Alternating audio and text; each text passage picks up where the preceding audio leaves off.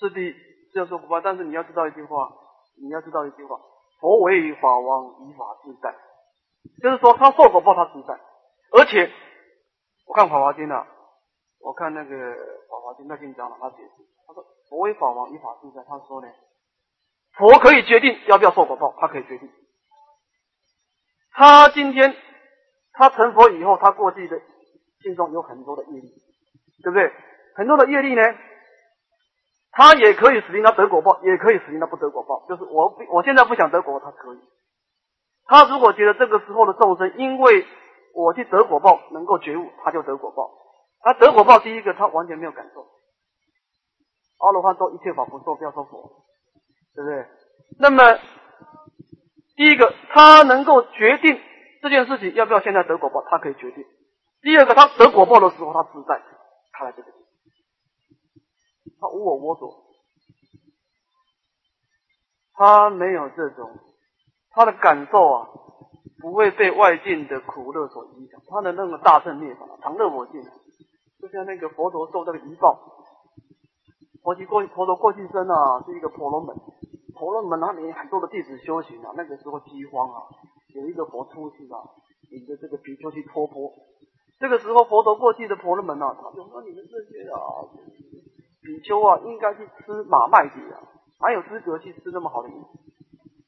他造了这个口业以后啊，他就后来成佛就顺见，他就让他得果报，就吃马麦。吃马麦是怎么回事？你知道吗？就是这个马麦啊，倒入佛的钵里面啊，成甘露味。但是眼睛反复看是马麦，但是只要吃到佛的嘴巴里面，佛那个大波涅盘的境界，入此入入此人口成甘露味，是这样子的。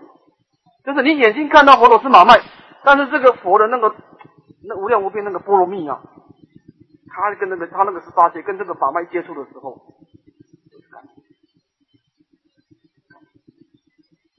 佛是这种境界，佛陀的境界你要看看《法华经》的华严经就知道，不可思议，不是我们凡夫的这种思想能够理解。就是呢，简单的讲了，佛为法王，以法自在，他有自在力。他不会被这业力所系，他过去有无量无边的业力，但是这业力不能系，不可以，并不是说业力会断灭，他也可以到三恶道去。等到三恶道去啊，那个道山油锅对他来说，他有自在，这个是佛的境界，我们是没有自在力的，所以我们应该求生阿弥陀佛果是对的。好，那么不过这个道理我们必须了解啊，就是说这个宇宙人生啊是一个是横，一个是转啊。那么我我我我可以讲一个寄送，大家去思维一下。这佛法是要思维啊。这个慈航老法师啊，他讲一句话，这个宇宙人生的真相啊，他能够帮助我们理解。他怎么说呢？慈航法师说啊，法性本来空寂。因果丝毫不爽，因果丝毫不爽，法性本来空。这两句话你把它放在一起看，就是呢，法性本来空寂，而因果丝毫不爽。一切法是自性空，但是因缘界不断的显现。虽然因缘不断的显现，但自性还是自性空。啊，就是从从法性本来空寂的角度来说呢。这法是是转，这个转的意思就是一切法是毕竟空，没有一个法不不不会转变的，不可能。就是法性本来空寂，就是转；因果丝毫不小，因果因果丝毫不爽，就是恒。你可以说法性本来空寂，而因果丝毫不爽。虽然因果丝毫不爽，而法性也本来空寂。你把这句这两句话重复的思维啊。你就能够看到诸法的真实相，第一就看到，就能够看得到。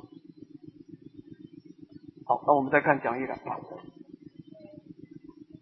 那么我们看讲义第三十九面啊。那么三三十九面是说，耶佛法论从凡夫地乃至佛国，所有诸法皆不出因果之外啊。这个是从佛法的角度啊。来看这个十法界的因果法则，就是一个横转如暴流。我们再看业四千法，就是依儒家的思想啊，业四法论何足不然啊？就是孔子的儒家思想啊，他也是强调因果。故孔子之战，周易也，最初即业，积善之家必有余庆，积不善之家必有余殃。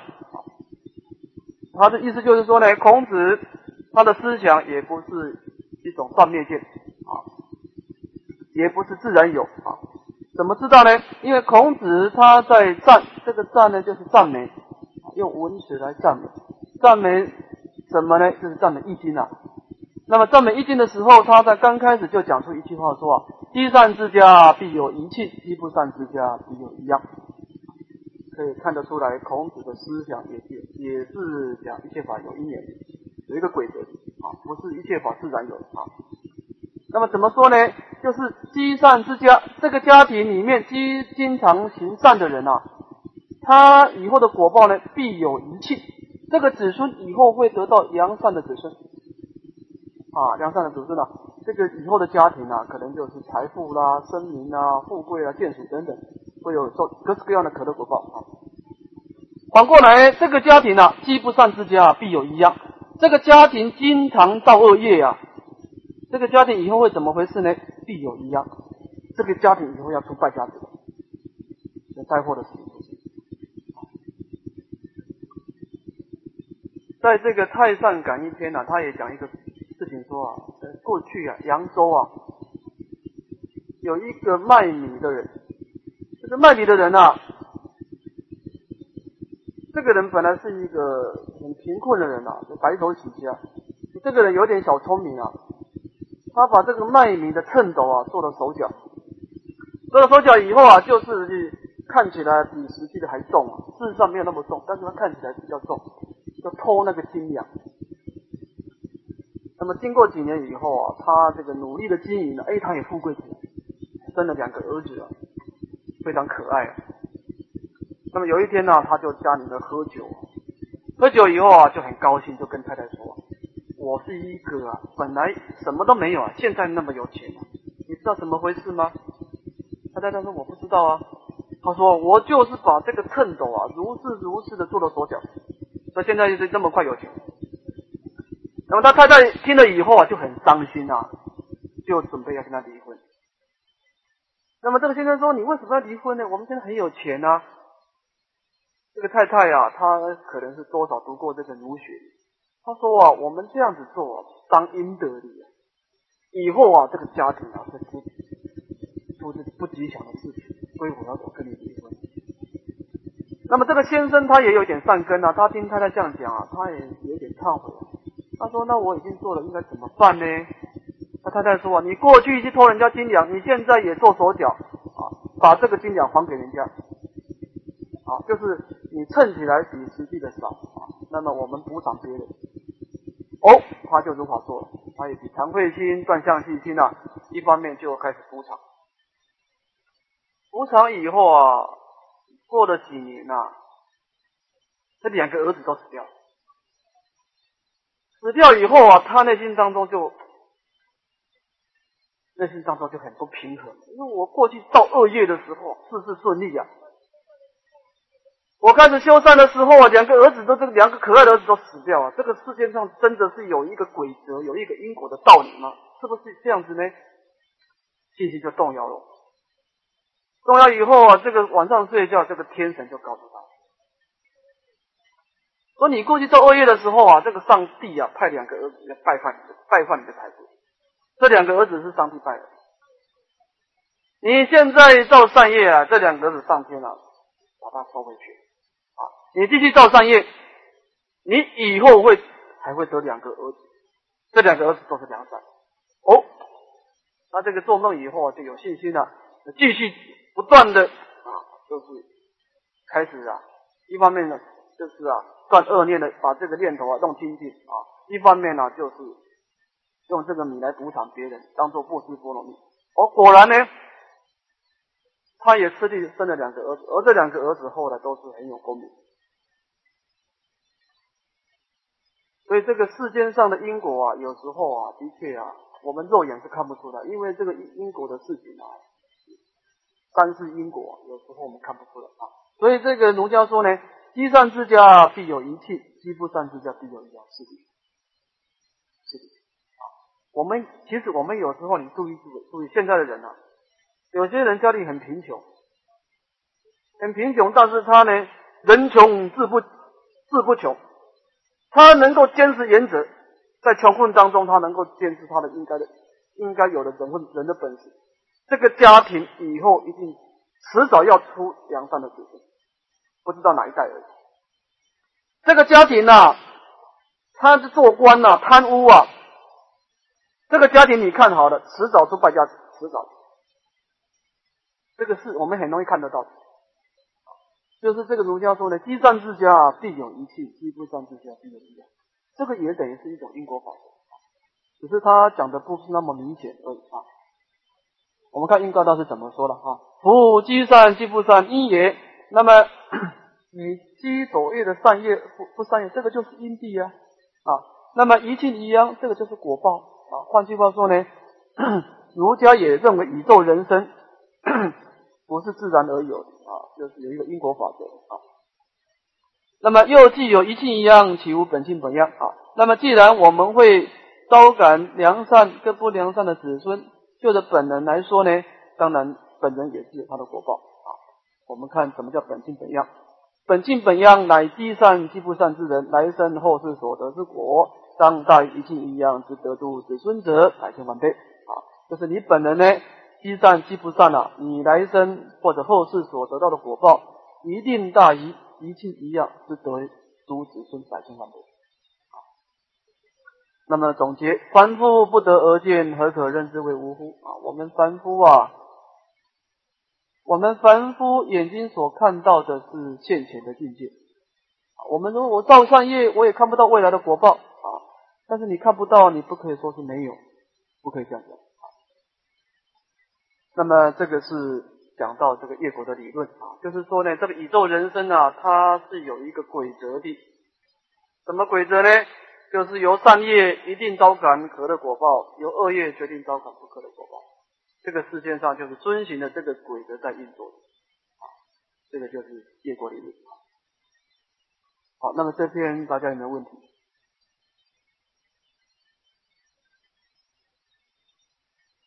好，没有问题，我们再看下一段啊，明因果之事。那么前面的一科是讲理论。这一关是讲到我们应该怎么来修行。那么好，那么前面的一科是说明因果的道理，这个地方是讲到因果它转变的方法。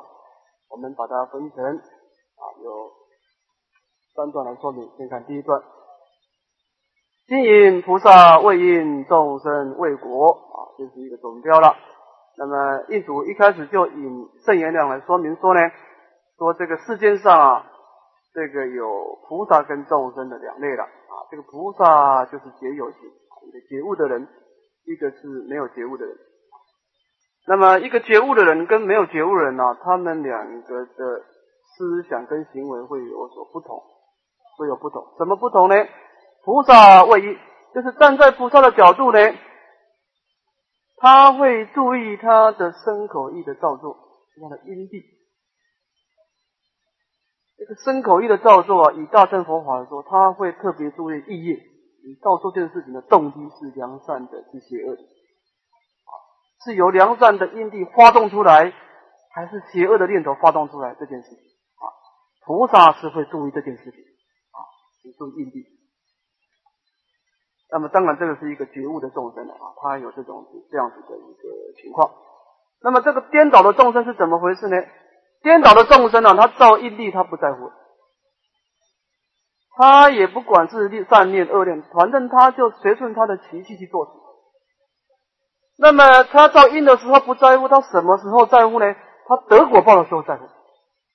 那这个果报啊，我怎么能够利用这个地理呀，或者算命啊？或者是求神啊，各式各样的方便啊，使令我这个果报能够转变一点，离苦得乐，就是在这个果报上下功夫。但到印地的时候，他不在乎啊。所以这这两种人做法是不同啊。这是个总标。那么这以后，这当然这两种做法不同，会有不同的结果啊。我们看印度怎么说了：菩萨恐遭恶果，一先断除恶因，由是罪障消灭，功德圆满，这是成佛而后已。那么菩萨他对整个业果有正见，他知道因地一定会招感果报，所以他恐怕招招感未来的恶果啊。他怎么办呢？预先断除恶因。当然，恶因主要是意业、恶念，要赶快调。因为发动业力的是你那一念的念头啊，所以菩萨他会对自己的这个调伏现行烦恼会很在乎。因为这个烦恼你不调伏啊，他随时一活动就造恶业了，这个事情是很严重的啊。那么这个造罪业的根源都要断除啊。那么他这样子有什么好处呢？慢慢慢慢的罪障消除，那么。慢慢慢慢的善法的功德，一切的波罗蜜慢慢慢慢圆满啊，布施圆满，直接的用心灵产品智慧，六波罗蜜呢慢慢圆满。那么当然，这整个称，这整个结果啊，这个菩萨他能够注意这缘起啊，他的生命是真善，他会从这个人的法界升到天的法界，乃至于升到二乘，最后总有一天能够成佛。就是说呢，他的生命一定是不断的增长啊。那么这个众生呢，就是愚痴，愚痴啊，愚痴怎么说呢？常作恶因，易免恶果。就是说呢，他不知道这个宇宙人生是有一个规则的，他认为这个宇宙人生是没有规则，没有规则呢，他在造恶因的时候啊，他就经常造作恶因啊，这烦恼不调伏啊，随时就发动烦恼，就造罪业。但是呢。他造的罪业，他的心情呢，一免恶果，他又不希望去得恶果啊，啊，那这个是非常矛盾的呀。下面讲一个譬喻啊，譬如当日辟隐徒劳奔驰，你又喜欢在太阳下，但是你又不想有阴影，这当然是徒劳奔驰。你再怎么跑啊，阴影都是有都存在的，就是你造的恶因啊，这个果报是跑不掉的啊。那么这个是印度把这个一个觉悟的菩萨跟一个没有觉悟的众生的情况来做一个总说啊。再看下一个，每见无无知愚人稍作为善，即望大福，以意逆境，定位作善，或殃无有因果，从此退回初心，反谤佛法。那么我们我们学了佛以后啊，或者没有学佛啊，就是。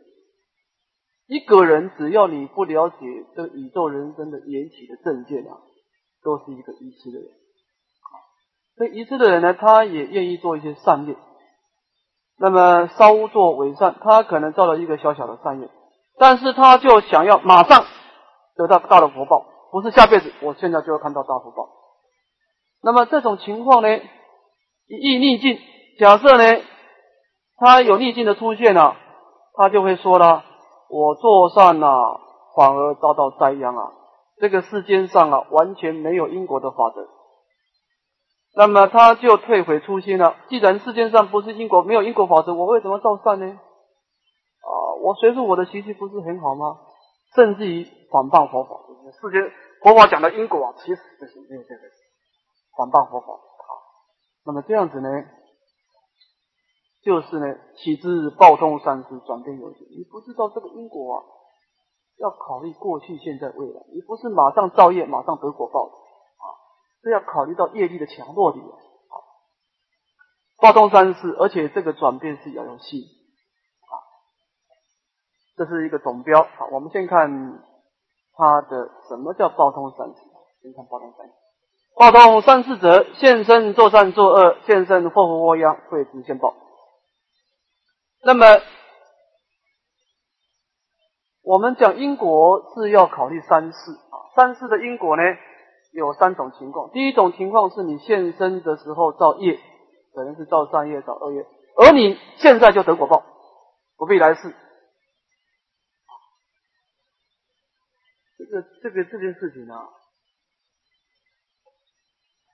现在造业，今生就看到果报。这都是一个强大的业力，强大的业力。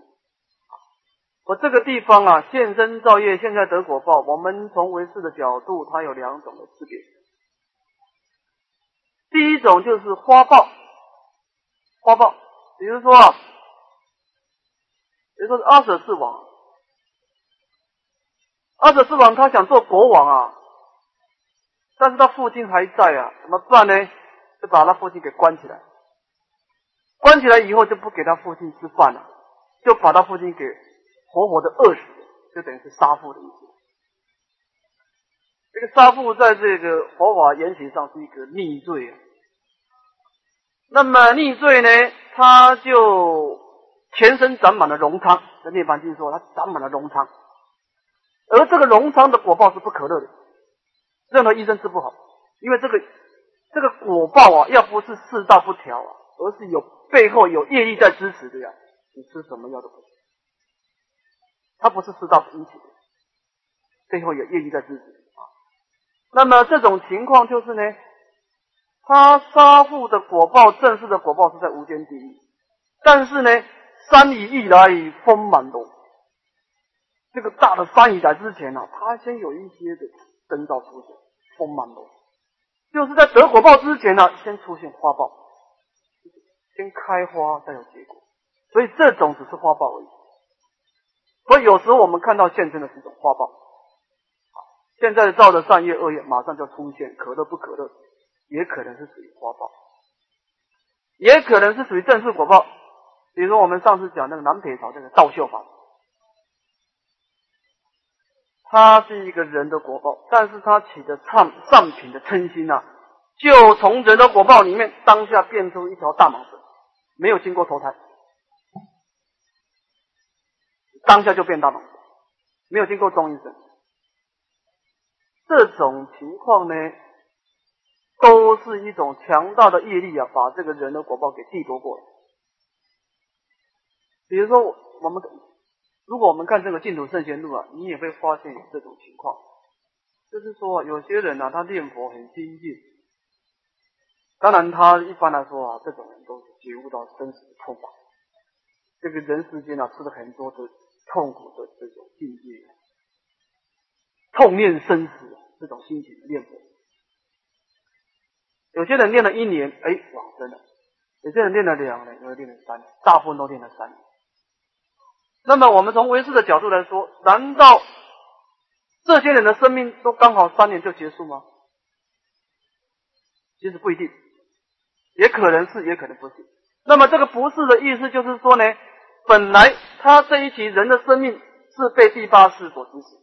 他的人的业力还在，势力还有，势力还有，但是他因为这个净土的业力啊太强了，他就是强者先迁呐，先把这个人的业力给夺过来的，那么他那些人的业力就就沉默，又沉默到第八世里面，那么等到以后再说，那么他这个净土的业力就先体现，就是先得果报。就是说呢，我们在人的当中造了强大的善业跟恶业啊，也可能在今生就得果报，不必等来生。这是一种情况，不过这种情况不多啊，不多。那么第二种啊，在第二种得果报的第二种，今生做善做恶，来生祸福祸殃未知的申报啊，这种情况是最多的了。啊，我们今生造的善业造恶业造的这个因地，什么时候得果报呢？来生。啊，记得到可乐果报不可乐果报，这个叫生报啊。你今生念阿弥陀佛，但是你还是一个人，你什么时候往生净土呢？你下辈子往生净土，这个是一般的业力这个情况。再看第三种，今生做善做恶，第三生或第四生或十百千万生，或是无量无边劫后方受福受养，谓之后报。后报者迟早不定，绝无不报者。那么你今生造的善业，造的恶业，那么你下辈子也没果得果报，今生也都没有得果报。什么时候得果报呢？第三生或者第四生，或者乃至于十百千万生，或者无量无半劫以后开始得到果报，这个是后报。就是你造这个业力啊，可能你只造了一次，没有相续性，而且你造的时候不是一个很强大的业力，非常薄弱，而且你只是偶尔做了一次，以后就没有再做了。那么这种薄弱的业力啊，就是不决定什么时候得果报不决定，啊，所以迟早不决定，时间迟早不决定，但是呢，它是绝对不会消失掉，啊，决定不会不得不怪，除非你后来忏悔了，或者你往生极乐世界了，那要记住，你要在这个凡夫的世界啊，受业力所主宰的，那这件事情就永远存在。这个就是报通三世，就是我们得果报啊，你应该要看到这种。要以这个业力的强弱来决定，因为你造的业力不是你今生在造业，你今生造的业力，但是你这个善业业力薄弱，而你过去生曾经做的恶业很强，你应该是恶业先得果报。所以这个我们的生命不能只看现生，要把过去生的业力也拿出来看，拿出来看。那么这个是讲到三十因果。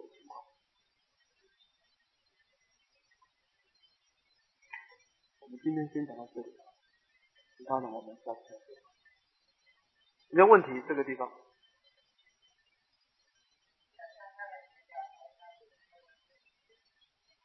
你讲完那个转变生命，对不对？那个，那个应该说是花豹了，就是说他，他的生命本来是五十五十几岁，后来五十三嘛哈，你背得很熟，后来八十几岁去。七十多哈，那么就是怎么说呢？他他造了很多善业，其实这种善业的业力不只是使令他增长寿命的，不不应该只是这样。他下辈子，除非他冥冥中起恶念了，他如果很正常这样子过去，他应该下辈子不是人就是天了。他没有往生极乐世界，应该是一个非常殊胜的可乐果报。你看他的情况就知道，他是真正内心转变过来，真正是觉悟了。那么在觉悟之前呢，他这个业力啊，你一个人造善的时候啊，他不但是会为未来创造一个可乐果报，而且会折损他过去的恶业，就是这样子。他一方面同时也会折损他过去的恶业。那么当然这个就是讲这个世间上，但不过这个地方要注意，要折损过去的恶业啊。你一定是内心要有所转变，所以呀，后面下一句会说转变由心呐，就是说呢，在唯识学上说，我们的内心有两种功能，内心有两种功能，哪两种功能呢？第一个是发业，第二个是论生。发业跟论是滋论的论，三点水啊，因为我们这个念头啊。当然，它的种子位那当然是不造业。它一活动起现行的时候啊，它就会造作业力，可能是善业，可能是恶业。对望的未来说呢，它会对未来会有一种一种可乐不可报、可乐不可可可乐不可的果报一种功能会出现发业。第二个论生，论生就是说呢，你起的是善念起的多啊。他就很容易啊，去触发我们过去的善的善的业力，就不容易去起，就不容易去触动那个过去的恶业。就是说呢，比如说啊，我们有一个田地啊，有一个田地啊，有很多的种子，但这个种子啊，不是说能够得果报，要怎么样呢？要有阳光水分才能够得果报。你单单是种子不能得果报，要有一些助缘。那么，如果这个种子你都不去灌溉它水啊，它是永远存在，但是它不得不能得果报，要论生，就是你这个念头它有论生的作用，所以你一个人经常起善念的时候啊，特别你念中的时候，他就容易触动过去的善念。你起恶念呐，你一方面造作一个恶业的力量，一方面你对望对望的未来的说呢，你。创造一个恶业，对望你过去来说呢，你不容易去滋润过去的恶业，不容易。这样讲讲，就是我们的念头有发业，有论生。就是说呢，我们讲那个苦集灭道那个极地哈，极就是这个，我们讲这个苦集是讲这个世间的因果哈。这个苦地是就苦地是业果报，这个极地是业因，什么叫集呢？集者招招感性，它有招感果报的功能。那么这个集呢，有两种的内涵，一个是业力，一个是烦恼。单单是业力是不能得果报，要有烦恼的滋润，就是这个这个种子要变成，要变成这个油，这个十二因缘里面这个油啊，这个有就会得果报了。这个有爱其有啊，就是一定要有烦恼的滋润。比如说，比如说你你有一种很特殊的烦恼。是你自己才有而，且你这个烦恼啊，你在你的生命当中，你经常出现，经常出现啊，天天出现，明天出现，一天出现好几次。那么这种情况，你下辈子就很容易得果报，甚至于你今生当中呢，你的身体也会有一些病痛啊，跟这个烦恼有关系，会有关系。但这个病痛当然。这个可能你过去就有这个业力，但是你这个烦恼会不动不断的滋润它。就是你虽然下辈子是三恶道，但是呢，你这个烦恼的活动会去刺激过去的恶业，使令你今生就会有某方面的病痛，或者某方面的灾难。就是烦恼它一方面论生，它会论自论过去的业力；一方面它会去创造未来的业力。当然你要消，你要把它消灭，它有不同。啊所以它只有发业跟论生两种情况。我我讲一个小故事啊，这个故事在《咸鱼经》啊，这个《咸鱼经》里面呢讲到一个佛在世的时候有一个森林，那么这个森林里面呢有一只鸟，这个鸟长得非常的高大。这只鸟呢，它有一个特色，它的声音特别美，特别美妙好听。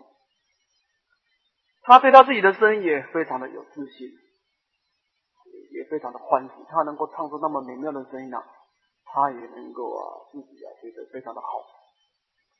那么他的住处的不远的地方有一个住阿兰诺的比丘在那个地方休息。经典上并没有说这个，并没有说这个阿罗汉是一个。一个凡夫圣人，他没有说，就是一个比丘。这个比丘经常诵经，而这个比丘诵出的声音呢，比这只鸟更好听。那么这个鸟呢，它对声音很执着啊。它看到这个比丘诵那么好听啊，他就定期的这个比丘诵经，他就跑到这个屋檐上去听。经常今天也来，明天也来，经常就来听。那么有一天呢，他正在听比丘诵经的时候，他就很专注啊。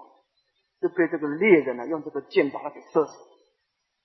射死的时候，他当当时他所攀岩的是一个佛法的一个法宝的地点，所以他当初呢，因为他临命终的时候所研念的是一种正法，就升到超力中去，这个善业得果报。那他在超力天呢，这个天人呢，他是化身啊，无而忽有，就像这个父母亲啊。突然间就是在膝盖里面就生出来，就像我们好像八岁的小孩那么大，八岁小孩那么大，无而忽有。那么这个小这个小孩他就吃那个天上的这个乳啊，牛奶的乳啊，那个是地乳。他吃了以后呢，他就很快就就长得大人一样啊。那当然就种种的无比的快乐。不过呢，他这个天人啊，他刚刚死去的时候啊，一般他都会去做一件事，什么事呢？他会用他的神通啊去观察他什么因缘做天，好，当然他天做久了他就不在乎了，他就完全看到现在的无，完全享受。但他刚刚升天的时候，他会去注意，注意说：“哦，我过去啊是一只鸟，听这个比丘说法被猎人射死，要升天了。”那么他就对这个比丘有这个感激的心，就拿这个天花。丛林里面找这个比丘啊，就在比丘在这个诵经的时候，他就先先就散花。那么这比丘就说了：“这个散花者谁？”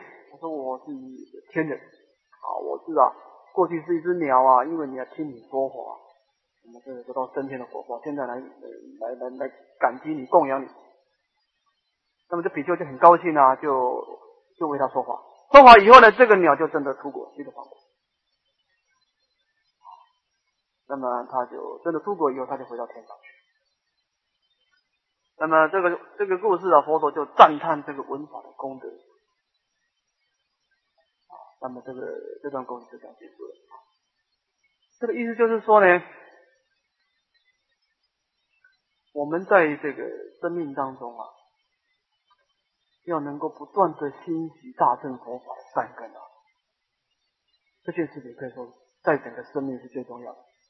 虽然佛法是积极福德智慧之粮，但是呢，智慧之粮它比福德要更重要。因为福报本身呢，它是一个可乐，但是它不能够成就解脱分，不能够成就解脱。而我们去栽培这种大乘的佛法的善根。它能够成就解脱。你看一只鸟，它都能够啊，就达到这种境界，这栽培的善根，下辈子就成熟。所以我们看《金刚经》啊，《金刚经》它也说，你用三千大千世界的七宝布施啊，恒河沙诸佛，你不如你听闻《金刚经》四句。为什么呢？因为你都不听闻佛法，你就是做人间福报啊，你根本就没有做这个善根，不能成就解脱分离。你得到的人天到了天上去得果报，做完果报的时候，你烦恼一活动啊，还很可能到三恶道去。而我们栽培的诸世的善根啊，特别是大乘的善根啊，你就有这个解脱分了，有得度的因缘，有得度的因缘，佛菩萨就有办法。所以佛菩萨要说法，你一定本身你的内心当中要有得度的因缘，要有善根。我是佛菩萨没办法，所以我们从唯识的欣喜角度啊，我们不断的读诵大乘经典，不断的思维大乘的法，这点倒很重要，跟我们以后成佛的快慢有很大的关系。